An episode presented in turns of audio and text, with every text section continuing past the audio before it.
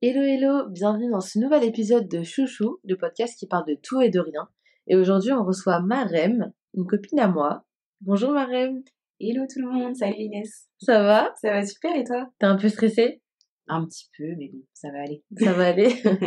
Alors aujourd'hui, on va parler un peu du rapport au corps, transformation physique qui a eu lieu il y a un peu moins d'un an, un sujet dont on a pas mal parlé, autant avant l'opération que après. Un super sujet à aborder, déjà parce que ça peut aider beaucoup de monde, beaucoup de femmes ou jeunes femmes qui y pensent, qui ont besoin de s'informer. Justement, on parlait de ça tout à l'heure avec ma reine, et elle me disait que elle, quand elle a voulu faire son opération, il y a beaucoup de questions qu'elle se posait et elle trouvait pas forcément les réponses sur internet ou dans les vidéos ou les podcasts qu'elle écoutait, donc euh, donc ce sera aussi l'occasion de donner un peu plus d'informations sur euh, cette chirurgie qui est pas anodine.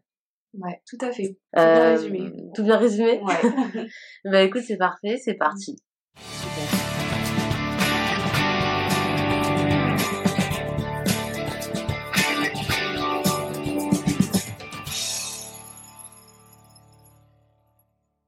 Je te propose de faire ça un petit peu de manière chronologique. J'aimerais bien que tu me parles un peu euh, de ton rapport à ta poitrine et de ton rapport à ton corps même, avant même que tu aies cette puberté qui a fait que, t'avais, euh, que tu avais de la poitrine.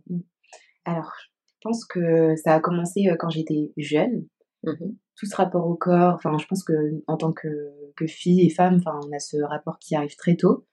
Et euh, moi, j'ai ressenti beaucoup de complexes, notamment en école primaire, où j'ai quand même été pas mal jugée parce que euh, bon, j'étais euh, un peu bouboule. Euh, et du coup, j'avais aussi bah, des formes au niveau de la poitrine. J'étais pas du coup forcément due au développement et à la puberté, mais parce que j'étais bah, une petite boule. et du coup, j'ai été, enfin, je mets plein de, de flashbacks là qui me sont revenus de personnes bah, qui me pointaient du doigt, des enfants. Enfin, on sait à quel point les enfants peuvent être méchants. Ouais, Et, déjà en primaire. Déjà en primaire, ça commençait par rapport à ça. Alors toi, tu me disais que au contraire, c'était plus une envie euh, que partageaient euh, les camarades d'avoir euh, de la poitrine. Mm. Moi, c'était totalement l'inverse.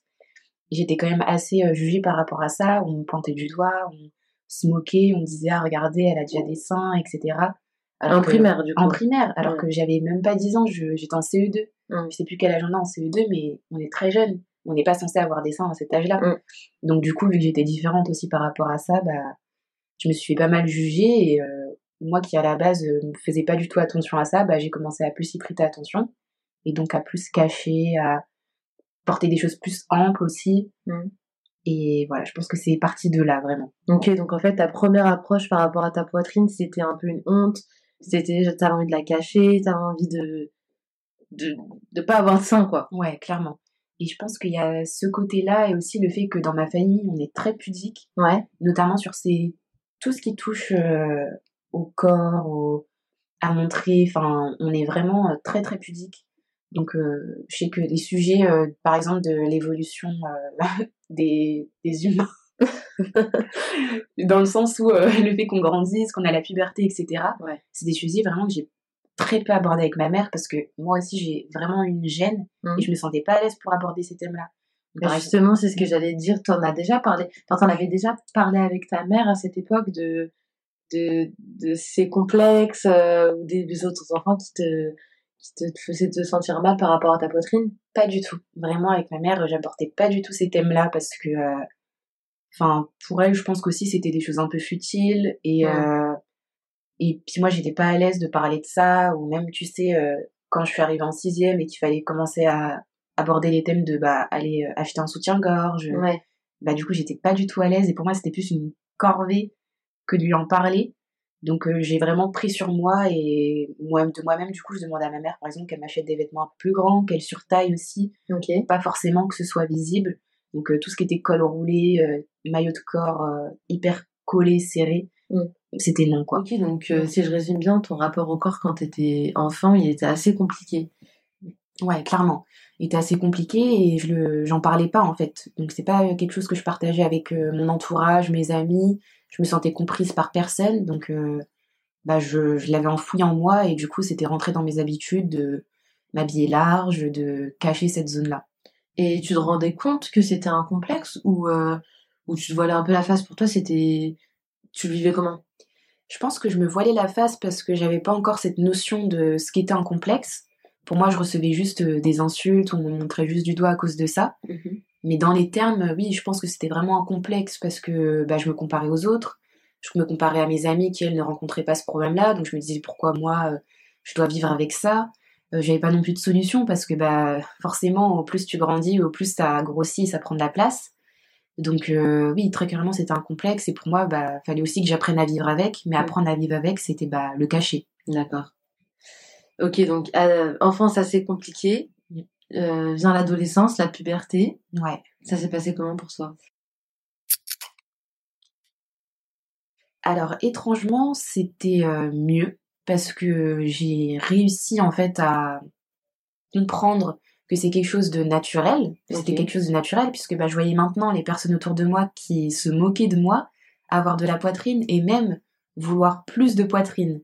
Puisque bah normal quand on est jeune, c'est le début, donc euh, c'est beaucoup plus petit. Mm. Et moi, stylé si t'as des seins, quoi. Exactement. Mais, euh, mais moi, je le voyais toujours comme quelque chose de négatif. Donc, euh, je le cachais toujours.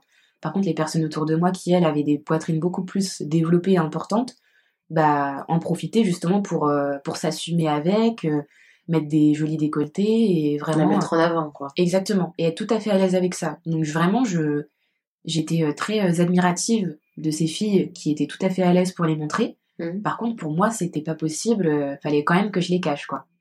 Mais tu sais pourquoi? Parce que ça aurait pu être le moment où tu aurais pu prendre ta revanche et montrer un peu euh, bah, que t'as une belle poitrine. euh. C'est vrai. Mais moi, dans ma tête, c'était toujours quelque chose de négatif, puisque j'ai même pas eu le temps, en fait, quand j'étais jeune, de réaliser que j'avais des seins, qu'on me critiquait déjà pour ça. Ouais. Moi, j'étais à l'aise dans mon corps, je vivais bien, et tout d'un coup, on, on pointe ça du doigt et on me fait sentir que c'est quelque chose de mauvais. Donc, en grandissant, pour moi, j'ai toujours eu cette, euh, cette notion dans ma tête, puisqu'on m'a jamais dit le contraire directement. Mais par contre, je voyais les autres autour de moi qui effectivement euh, le vivaient bien, mais pour moi c'était impensable et je me voyais même pas aussi moi vivre avec euh, bah, avec cette poitrine en fait. Oui, J'avais vraiment finalement, même quand nous on s'est rencontrés, donc on avait plus de 20 ans, enfin on avait près de 20 ans, Mm. Euh, tu t'habillais encore assez large, enfin tu mettais des hauts larges, euh, Mm. ça, t'as jamais assumé cette poitrine? Non, vraiment de jamais. Jamais, je faisais que la cacher et puis après il y a aussi euh, bah, le fait que moi aussi je suis passée par la puberté donc là j'ai encore plus une poitrine importante Mhm. et il y a aussi ce phénomène de gravité qui fait que bah, les seins euh, sont plus tirés vers le bas et vu que j'ai eu tout le temps des seins enfin tout le temps des seins dans ma vie et tout d'un coup ça a poussé d'un coup bah je pense que forcément ça ça a fait que ma poitrine était lourde inconfortable j'avais des douleurs au dos aussi donc Oui, parce que ça aussi c'est un, c'est un gros point. T'avais mal au dos, Clairement. ça t'handicapait finalement un peu, euh, je sais pas, pour le sport. euh. Ouais, tout à fait. Pour le sport, j'étais. Enfin, il fallait vraiment que je m'arme de soutien-gorge hyper. euh, comment on dit Enfin, vraiment qui tiennent la poitrine, des armatures. Donc en fait, c'est quelque chose déjà qu'on me reprochait d'avoir des seins et ça me faisait mal. Et en plus, c'était compliqué de trouver des solutions pour faire en sorte que je puisse les accepter et vivre avec. Ouais. Parce que du coup, les soutiens-gorge, ils étaient jamais adaptés. Et écoute une blinde aussi. Il faut en parler de ça. Ouais. Les soutiens-gorge, plus tu prends une taille euh, importante, plus ça coûte cher. Ah finalement. ouais, clairement, c'est au-delà de 50 euros. Enfin, quand t'es en plus t'es jeune, tu Mm. veux pas forcément mettre ton argent dans un sous-vêtement qui se voit par personne. Mm. Et euh, on parle pas aussi assez des, des maillots de bain qui, Oui, qui vraiment euh, sont pas du tout adaptés euh, pour les fortes poitrines. Ou alors encore, ouais, comme tu dis, faut que faut dépenser euh, une blinde quoi pour les avoir.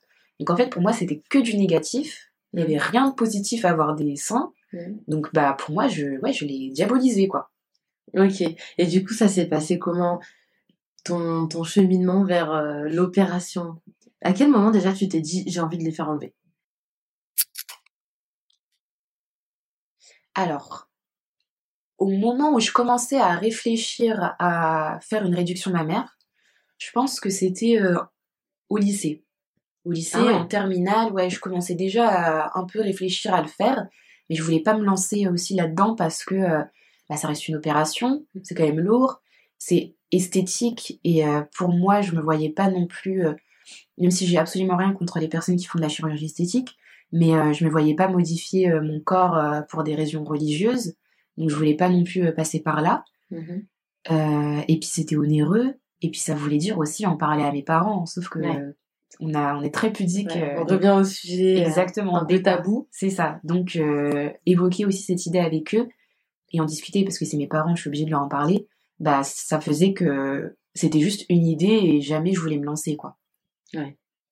Donc t'as continué, t'en as entendu parler au lycée, tu t'es dit pourquoi pas, et après euh, t'as continué dans ton, dans tes gros t-shirts quoi. Exactement. J'ai souffert en silence et euh, et puis non après aussi euh, on voyait de plus en plus de personnes qui partageaient un peu leur expérience dans mon entourage, Ouais. sur aussi internet, même si c'est quand même assez rare de trouver des vidéos qui parlaient de ça dessus. Mhm. Et puis toi aussi, je me souviens de conversations qu'on a eues euh, en 2021 du coup. Où Tu me parlais déjà d'une amie qui avait fait cette opération Oui, à Rouen, vrai. ça s'était Ouais. bien passé, Ah, etc. et ouais, et en fait, c'est vraiment en parlant avec toi euh, à cette période-là où j'ai où je me suis dit en fait que c'était une option qui était envisageable. Mais c'est vrai qu'en fait, en y repensant, j'y pense là comme ça. euh, T'en parlais pas tant que ça. C'est-à-dire que moi, quand je t'ai rencontré, j'ai mis du temps à comprendre que ta poitrine c'était un complexe. Parce que finalement, bah, s'habiller avec des t-shirts larges, j'ai envie de dire, c'est un peu euh, monnaie courante. Et, euh, et c'est au détour de conversations vraiment euh, profondes quand on en a parlé, mais au début, euh, c'était pas évident pour moi que, que ta poitrine était un complexe, quoi. Tu le Ah. cachais vachement, Clairement. même à tes proches. Ah oui, oui, clairement, je le cachais parce que pour moi, c'était, euh, bah, comme dit, je voyais ça vraiment comme quelque chose de négatif. Donc si je le, j'en parlais à quelqu'un, c'est vraiment que j'avais confiance en cette personne Ouais. et que je me sentais assez à l'aise avec elle pour aborder des sujets un peu deep. Mm. Ça peut paraître un peu euh, superficiel parce qu'on parle de seins et voilà, mais pour moi, c'était vraiment euh, quelque chose qui m'a fait mal tout au long de ma vie, que ce soit physiquement, euh, ou enfin mentalement, émotionnellement. Donc euh, ouais, c'était quelque chose que je voulais pas aborder parce que sinon pour moi c'était un peu aussi donner le bâton pour me faire battre. et, Ouais, euh, bah bien sûr. voilà. Ouais. Et du coup, bah, que les personnes puissent utiliser ça contre moi ou trop le remarquer ou regarder. Et moi, c'est pas une zone euh, que je veux qu'on regarde, quoi. Ouais, tu voulais pas attirer l'attention sur, ta poitrine. quoi. Clairement. Et du coup, comment on en est venu à, à la prise de décision? Et ben, c'était euh, l'année dernière, donc, où je me suis décidée à le faire. Et en fait, bah, c'est comme dit, avec les échanges qu'on a eu ensemble, le fait aussi que toi, tu m'as quand même euh, un peu motivée en me parlant de l'histoire de ton ami, en me disant aussi que ça pouvait me soulager euh, de prendre cette décision et de vivre enfin euh, bah, la vie que je souhaite vivre avec une poitrine un peu plus légère. Sans oublier encore tous les problèmes qu'il y a à côté avec le dos, le sport, comme on en a parlé. Mais euh, du coup, ouais, je me suis dit à un moment donné, en fait, il faut que je saute le pas. Il faut au moins que je fasse une première visite avec un chirurgien pour échanger avec un professionnel qui connaisse, etc. Donc, sans conviction, vraiment, le matin avant d'aller au travail, je vais sur euh, Doctolib, Mhm. je tape euh, chirurgien, euh, chirurgie mammaire, réparatrice, et je tombe sur une chirurgienne comme ça, aléatoire, et je vois qu'elle a des disponibilités euh, deux semaines après euh, le jour où j'ai pris rendez-vous. Donc je me dis bah go, et, euh, et voilà. Et là on est lancé.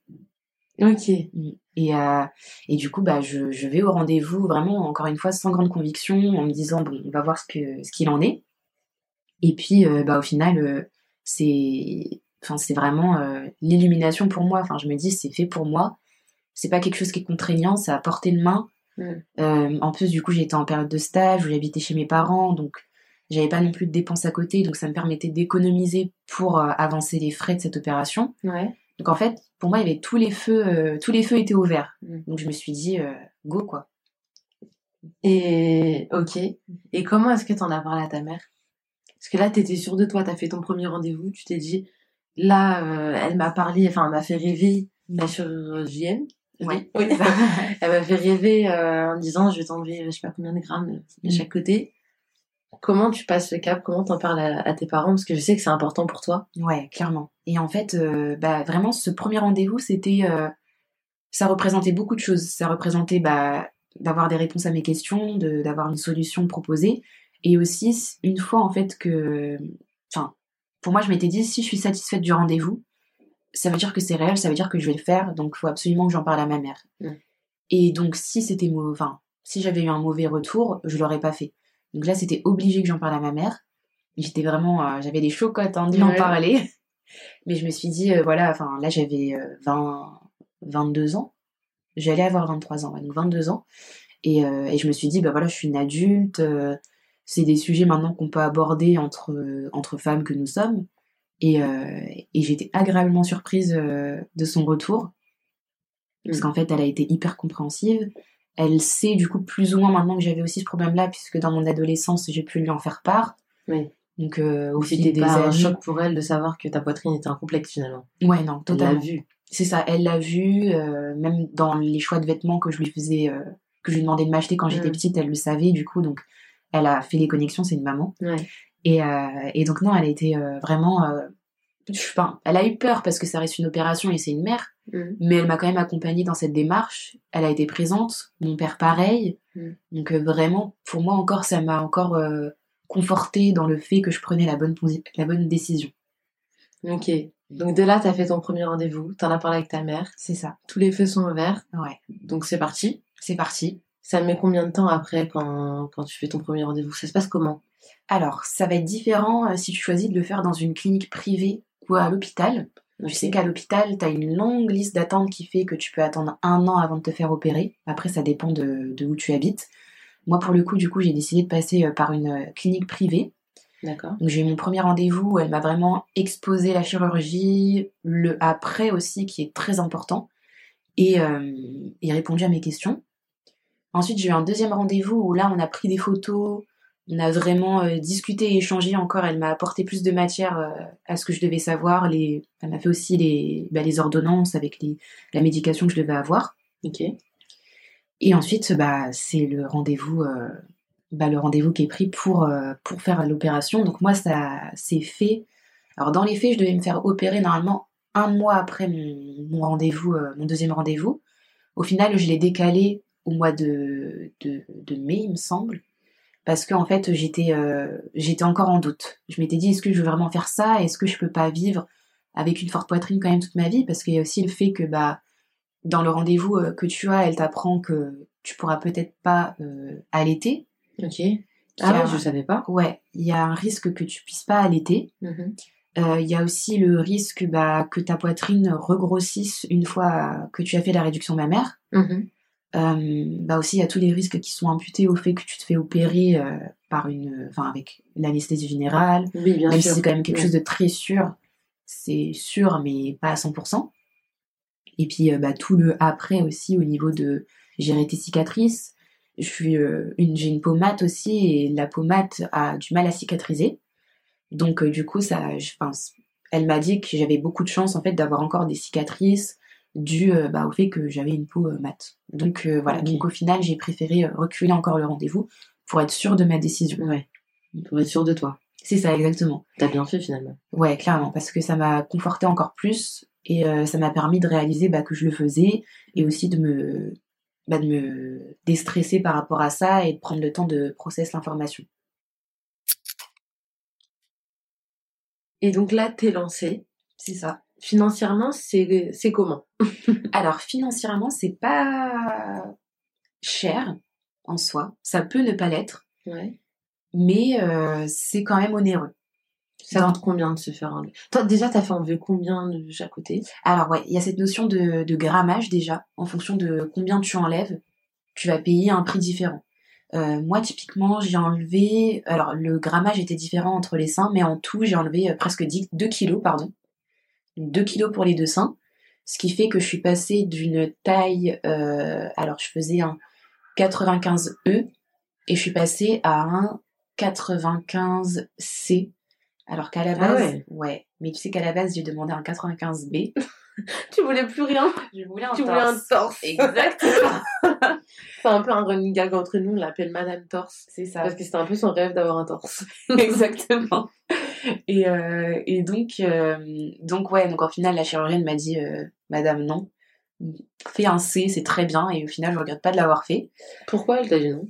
Alors, elle m'a dit par rapport aussi à ma corpulence, puisque je suis pas non plus toute fine, bah c'est beaucoup mieux en fait, que- beaucoup plus harmonieux et beau d'avoir, enfin beau, beaucoup plus harmonieux en tout cas oui, d'avoir euh, bah, des seins euh, qui sont proportionnels à, à ton corps.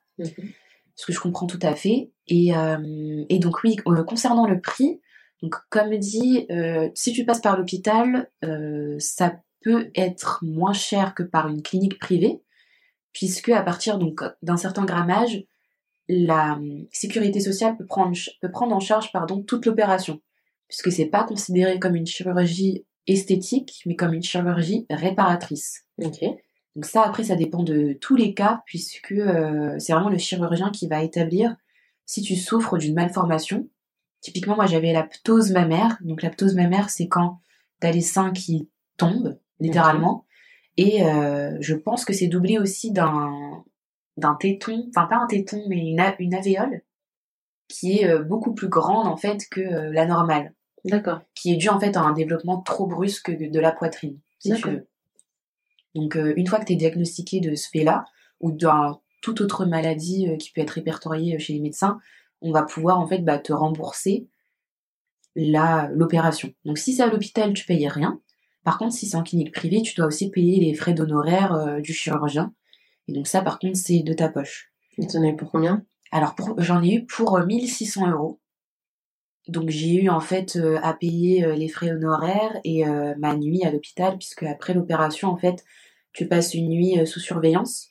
Alors je sais plus les termes, mais il me semble que c'est en ambulatoire qu'on dit, mais à revérifier.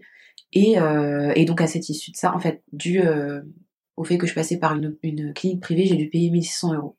Ok. Tu le savais ça avant l'opération? Ouais, tout à fait. En gros, dans ton deuxième rendez-vous, elle t'a expliqué exactement comment ça se passait. euh, C'est ça. Vraiment, euh, il te laisse euh, pas du tout dans le flou. Mm. Toi, en plus, tu as l'opportunité euh, de poser des questions.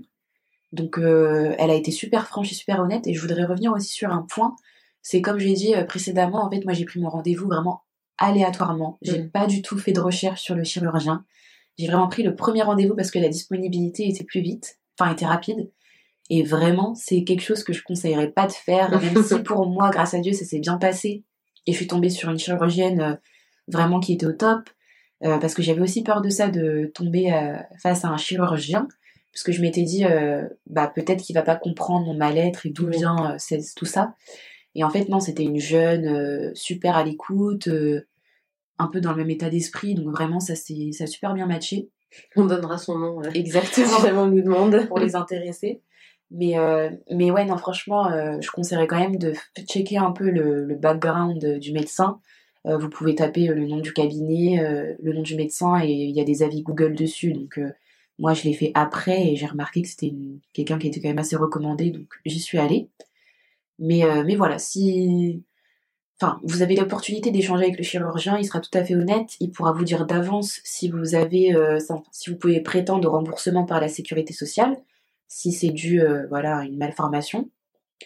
Et puis, euh, et voilà, donc le prix, il avait en tête, je savais que ça allait être onéreux, je, pense, je m'attendais même à plus euh, pour être honnête. Je pensais que ça allait tourner autour des 3000 euros. Ah ouais. Donc je pense que c'est dû aussi au remboursement de, voilà, que j'ai pas payé autant. Mais, euh, mais j'ai, je m'étais préparée, comme dit, euh, j'avais mon stage, Oui. je vivais chez mes parents, donc tout l'argent que je gagnais, c'était pour payer cette opération. ok, ça, ça, ça valait le coup. Exactement. Et, euh, et après, comment tu t'es préparée à l'opération, psychologiquement? Alors, Et physiquement, si jamais, euh, je sais pas si on se prépare physiquement à ce genre d'opération. ouais, alors tu dois, euh, enfin, pour le avant, pas trop. T'as juste, tu sais, le- la chose habituelle de te laver avec euh, de la bétadine, euh, venir à jeun, voilà, les plus classiques. Et mentalement, en fait, je me suis préparée, bah, j'ai eu le temps de me préparer, mine de rien. J'ai eu de janvier à mai. Et, euh, et en fait, euh, vu que j'étais tellement décidée à le faire, bah pour moi, ça a coulé de source. Et en fait, tout se passait bien. Donc je m'étais dit que c'était euh, la bonne décision, en fait.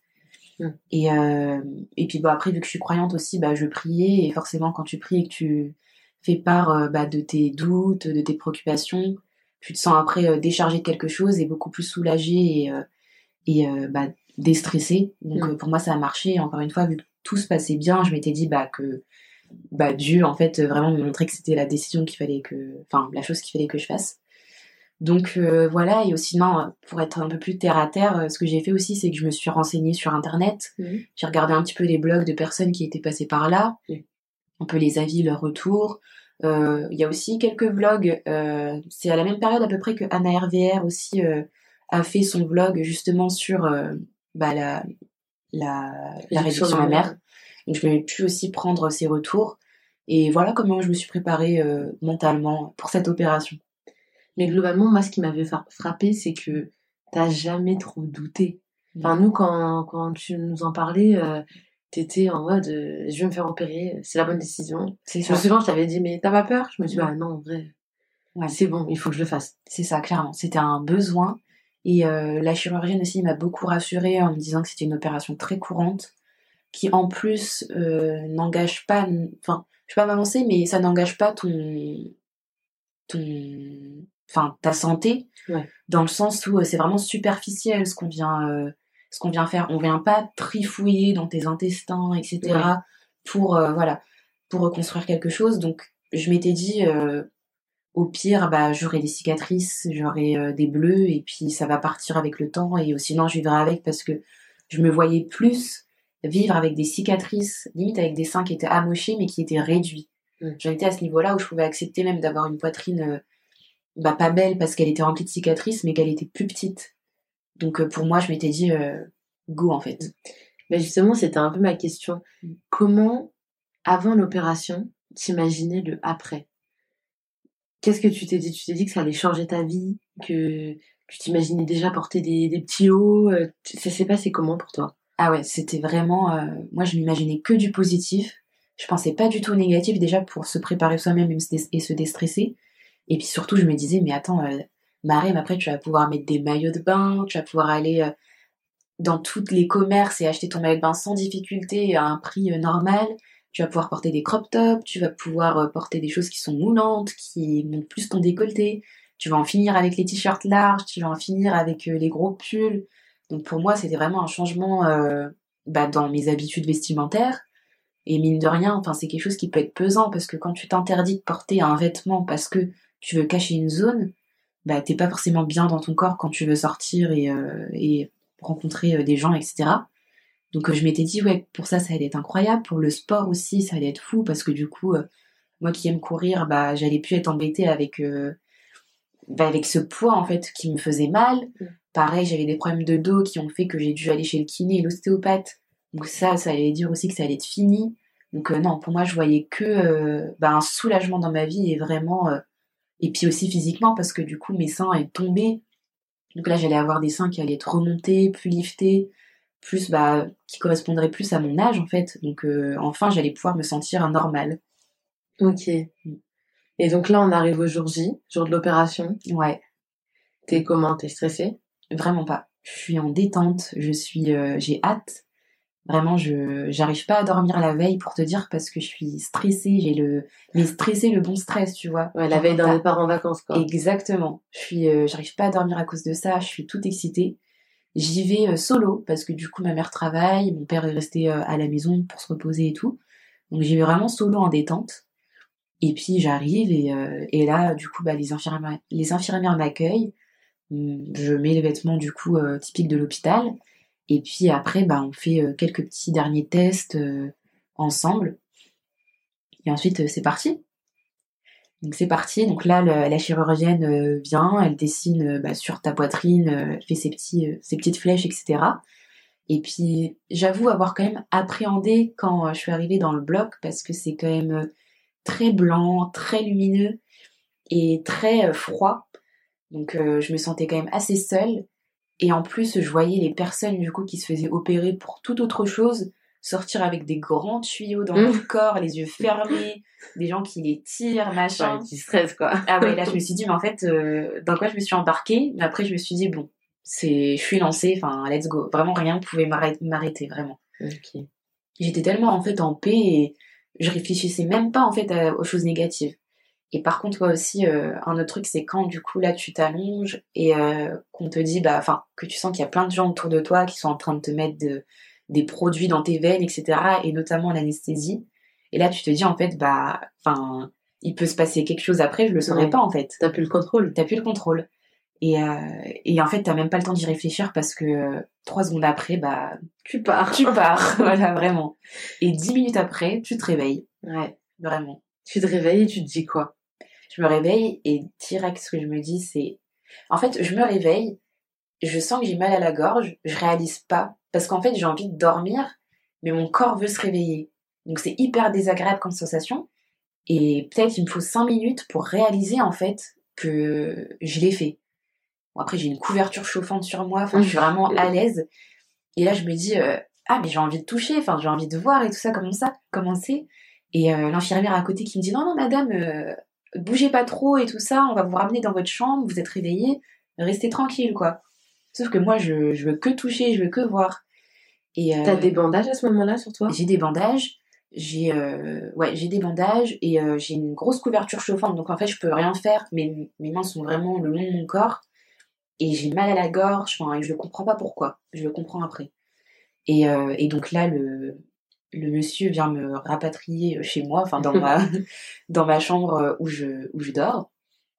Et tout de suite après, mes parents ils arrivent. Alors que c'était pas du tout prévu euh, que mes parents viennent, mais ils sont arrivés. Donc trop trop euh, gentils et euh, et, et j'ai par contre non, c'est hyper désagréable parce que j'ai soif, une soif parce que du coup tu dois être à jeun quand t'arrives. Ah oui. En fait, je suis arrivée, il était 8 h du matin. J'ai arrêté de manger à mi à non, à 20h30 même peut-être. Donc à 8 h j'arrive et je sors en fait du bloc à 17 h Donc ah oui, ça fait vraiment ta famille quoi. Exactement. Depuis 20h30, j'ai pas bu d'eau. Enfin, je suis au bout du Rolls. Donc, euh, je dis à ma mère, vite, s'il te plaît, euh, va me chercher une bouteille d'eau. Alors qu'on me le déconseille, on me déconseille de me lever, mais je me lève parce que j'en peux plus d'être allongée. En fait, je fais, enfin, je fais tout ce qu'on me dit de pas faire. Mais je le fais parce que voilà, je me sens à l'aise et euh, j'ai pas de tournis, etc. Mais voilà, quand on te ramène dans ta chambre, on te dit de rester allongé, de ne pas manger, de ne pas boire parce qu'ils vont venir avec ce qu'il faut pour toi, et vraiment de rester au calme. Sauf que du coup, t'es vraiment pas à l'aise parce que comme dit, t'as toujours l'anesthésie là qui, est en train de rejeter. Donc du coup, t'es vraiment, ton corps en fait, il veut dormir, mais ton esprit ou je sais pas, il y a quelque chose qui fait que tu dois rester réveillé. Et ça, ce sentiment, il est affreux. Vraiment, il est affreux. Et le mal de gorge, en fait, je l'ai appris après, c'est parce qu'on t'a du coup intubé pour que tu puisses respirer. Donc mal à la gorge et la soif, vraiment le pire. Ok. Et après, donc tu rentres chez toi euh, le lendemain C'est ça. Après, le lendemain, euh, du coup, je rentre chez moi. Bon, bien sûr, euh, une fois que mes parents sont là, bah, du coup, on regarde ensemble euh, ce qu'il en est. Mais il y a plein de bandages, donc on voit rien. Mais on voit déjà, en fait, que la poitrine, elle est liftée. Ouais. Elle est vraiment, genre, au niveau de mes, mes omoplates, enfin, de mon... Carrément. Sur les épaules. vraiment, elle est montée, mais d'une façon... Et Enfin, c'est petit, quoi, c'est léger. Mm. La première chose que je fais, c'est que je prends une photo, parce que du coup, avant, j'ai pris mes photos euh, de ma poitrine avant. Et là, je reprends après et je vois la différence. Mais je me dis, mais en fait, ma vie commence maintenant. et donc, euh, je passe la nuit à l'hôpital, tout se passe super bien. Les infirmières viennent te voir très fréquemment, à peu près toutes les deux heures, même la nuit, pour s'assurer que tu vas bien. Il y a plusieurs méthodes aussi de chirurgie, et notamment, tu en as une où tu peux avoir des drains pour euh, faire enlever le mauvais sang. Moi, j'ai pas eu, j'ai pas eu ça. Donc, euh, j'étais plutôt tranquille. J'ai eu quelques écoulements, mais la chirurgienne est venue aussi après euh, pour t'expliquer un peu comment s'est passée l'opération et tout. Désolée, c'est un peu décousu, mais non, c'est très clair. Et, euh, et, donc le lendemain, voilà, mon père vient me chercher et, et on rentre à la maison. Qu'est-ce que tu dois pas faire quand tu te fais opérer? Alors, ce que tu dois pas faire quand tu te fais opérer, c'est que t'as pas le droit de faire du sport pendant un mois. Un mois, c'est ce qui est requis, mais euh, moi, ce, enfin, ce que je dirais, c'est quand même toujours rajouter deux semaines. Donc un mois et deux semaines, j'ai vraiment pas du tout fait de sport. Euh, tu évites aussi de dormir sur le, le, ventre, logique. Tu dois porter des bas de contention parce que tu as des, des risques, euh, tu sais, où tu peux avoir des bulles d'air qui se font. J'ai plus le nom en tête de cette, de cette maladie, mais c'est vraiment quelque chose où tu peux mourir, donc tu dois vraiment porter des bas de contention. Exactement.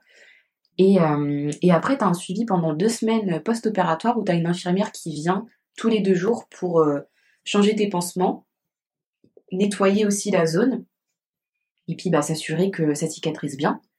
Et à l'issue de ces deux semaines, euh, tu dois aller voir le chirurgien.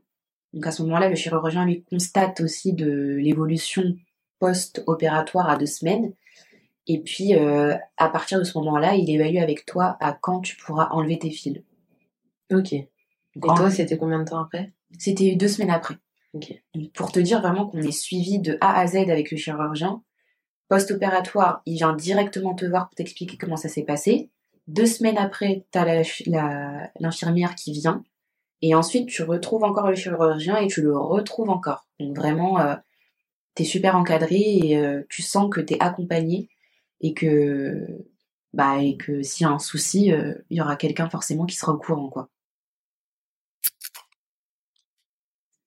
Et quand est-ce que tu as découvert ta nouvelle poitrine? Au bout de combien de temps? Alors vraiment, je l'ai découverte, euh, il me semble, deux jours après l'opération. Ah oui, c'est rapide. Ouais, c'est rapide. Parce que du coup, euh, l'infirmière, en fait, est venue euh, deux jours après, euh, donc chez moi, pour m'enlever les pansements. Puisque donc j'avais, en fait, j'avais des pansements partout, je pouvais pas vraiment respirer profondément, donc c'était un soulagement aussi qu'elle vienne. Et là, par contre, horreur chaud. Pour le coup, c'est, faut être, enfin, faut se préparer mentalement à voir, en fait, euh, son corps changer de cette façon Ouais. parce que du coup, euh, tout a été reconstruit au niveau de la poitrine. Comme j'ai dit, euh, j'avais donc les seins qui tombaient, j'avais une alvéole qui était beaucoup plus large que normalement, et la cicatrice qu'on te fait, en fait, que la chirurgienne va te faire, elle est en encre, comme l'encre d'un bateau. D'accord. Donc, tu vas voir ça. les seins. Voilà, en dessous, au milieu et autour du mamelon. Donc c'est quand même assez conséquent. T'as des fils aussi, c'est rouge, c'est gonflé. T'as les œdèmes, t'as les bleus.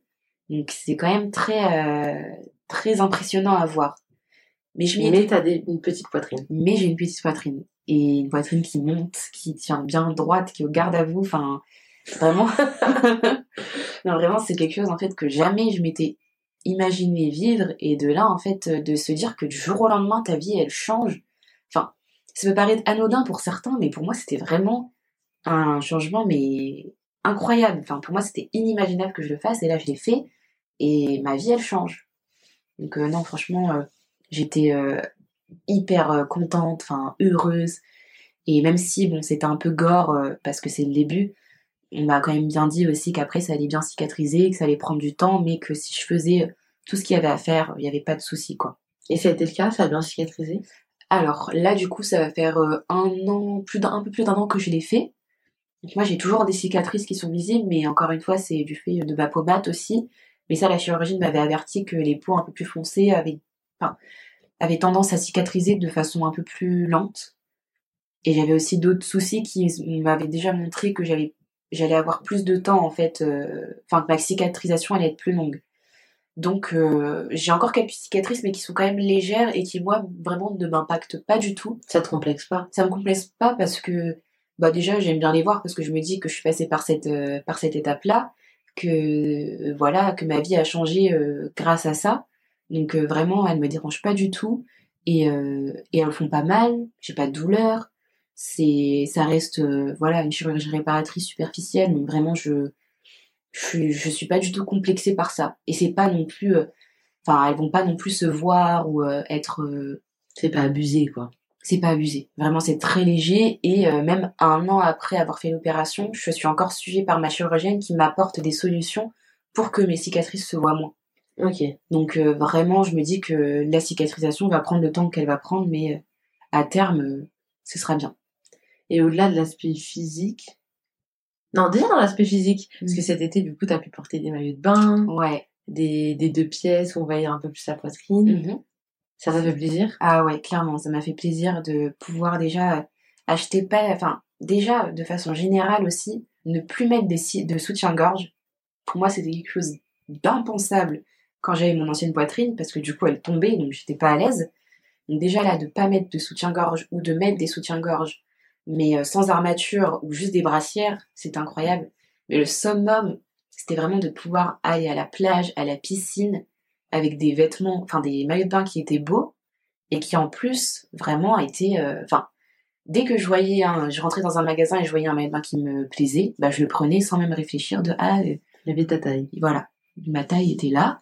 Et euh, même s'il n'y avait pas d'armature, que c'était juste des maillots de bain triangle ou juste des maillots de bain euh, bustiers euh, sans, sans bretelles, bah, je pouvais quand même les mettre. Et pour moi, ça ça m'a vraiment fait penser à quand j'étais plus jeune et que, bah, comme mes copines, je voulais mettre les mêmes maillots de bain qu'elles, Ouais.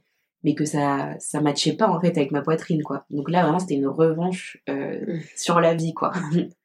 Pareil pour les vêtements, je suppose, les petits hauts. euh. Pareil pour les vêtements, voilà, les petits hauts, quand c'est un peu décolleté, euh, quand c'est des hauts euh, bustiers où tu t'as pas, enfin, tu ne dois pas mettre entre guillemets de de, de soutien-gorge parce que du coup ta poitrine tient, bah là du coup j'ai pu le faire aussi. Donc euh, non, vraiment c'était un changement euh, radical et, et vraiment non, vraiment j'étais heureuse mais à un point. Bah je crois d'ailleurs euh, le premier snap que je t'ai envoyé avec ma poitrine refaite, c'était avec un, Un bustier. voilà, un bustier. Pour bah, vraiment montrer que voilà, ce jour-là, enfin, je peux mettre des bustiers, quoi. Donc, c- t'as vraiment eu le, le résultat que, que tu espérais. Ouais, tout, tout à fait. Tout à fait. Si je m'écoutais avant, euh, j'aurais voulu être Madame, Madame Torse. Mais là, un an à post-opératoire, euh, je pense que c'est beaucoup mieux d'avoir une poitrine bah, qui match avec euh, ton, ton, ta corpulence, quoi. Qui est proportionnel. Exactement. T'es heureuse Ah ouais. ça? Clairement, heureuse. Et euh, si c'était à refaire, je, ferais, je le referais. Et c'est pour ça que je dis aussi, pardon, je bégaye. J'hésite pas à, à parler de ça à mon entourage autour de moi parce que en échangeant aussi avec des personnes bah, que je rencontre, euh, etc., on se rend compte en fait qu'on a des complexes et potentiellement les mêmes complexes. J'ai déjà discuté avec des amis qui elles aussi avaient euh, ce genre de, de problème et tenté aussi d'y remédier. Donc je leur euh, aussi c'est l'occasion quand on fait ça bah, de partager son expérience. Donc euh, j'hésite pas aussi à être disponible, à répondre à leurs questions et à les aider aussi potentiellement dans cette démarche. Et, euh, et aussi, ça fait du bien de, de savoir qu'on n'est pas seul et que même dans son entourage, il y a des personnes aussi qui ont ce complexe bah, de de pas être bien dans leur corps et notamment euh, dû à une trop grosse poitrine. Donc, tout est bien qui finit bien. Ouais, clairement, tout est bien qui finit bien et C'est à refaire. je le referai, mais vraiment, je le referai quand, quand tu veux, quoi. Ok. Bah, félicitations. Bah, merci. Franchement, tu peux être fière de toi parce que c'est une idée que t'avais euh, depuis des années, tu l'as fait.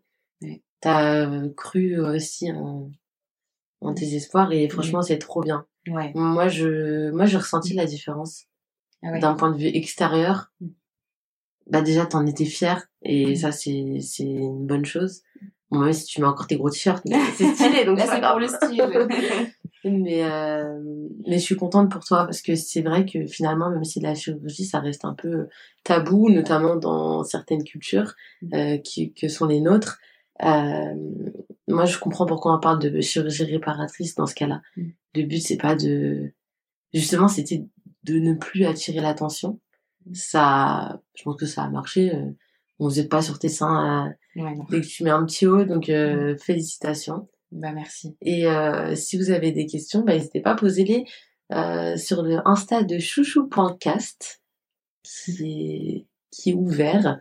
Sera un plaisir de répondre, je pense. Ouais, clairement. Ou même à toi directement, mais je sais pas si euh, Ouais, clairement aussi. Euh. Il y a les réseaux euh, Oui. sur euh, Insta, c'est Céline ODN. Et euh, non, franchement, avec grand plaisir, j'y répondrai parce que ce genre d'opération, elle est réparatrice euh, physiquement, mais aussi euh, ça répare pour moi bah, tous euh, les traumatismes d'enfance que j'ai pu avoir, euh, le côté émotionnel aussi. Donc euh, ça répare tant euh, bah, le physique que le cœur, quoi. Oh, c'est beau. Et bah, sur ces belles phrases, on va te laisser. Merci beaucoup d'avoir euh, partagé ton expérience avec nous. Ben, merci à toi Inès de m'avoir accueilli euh, dans ce petit cocon pour échanger. Avec plaisir. À bientôt! À bientôt Música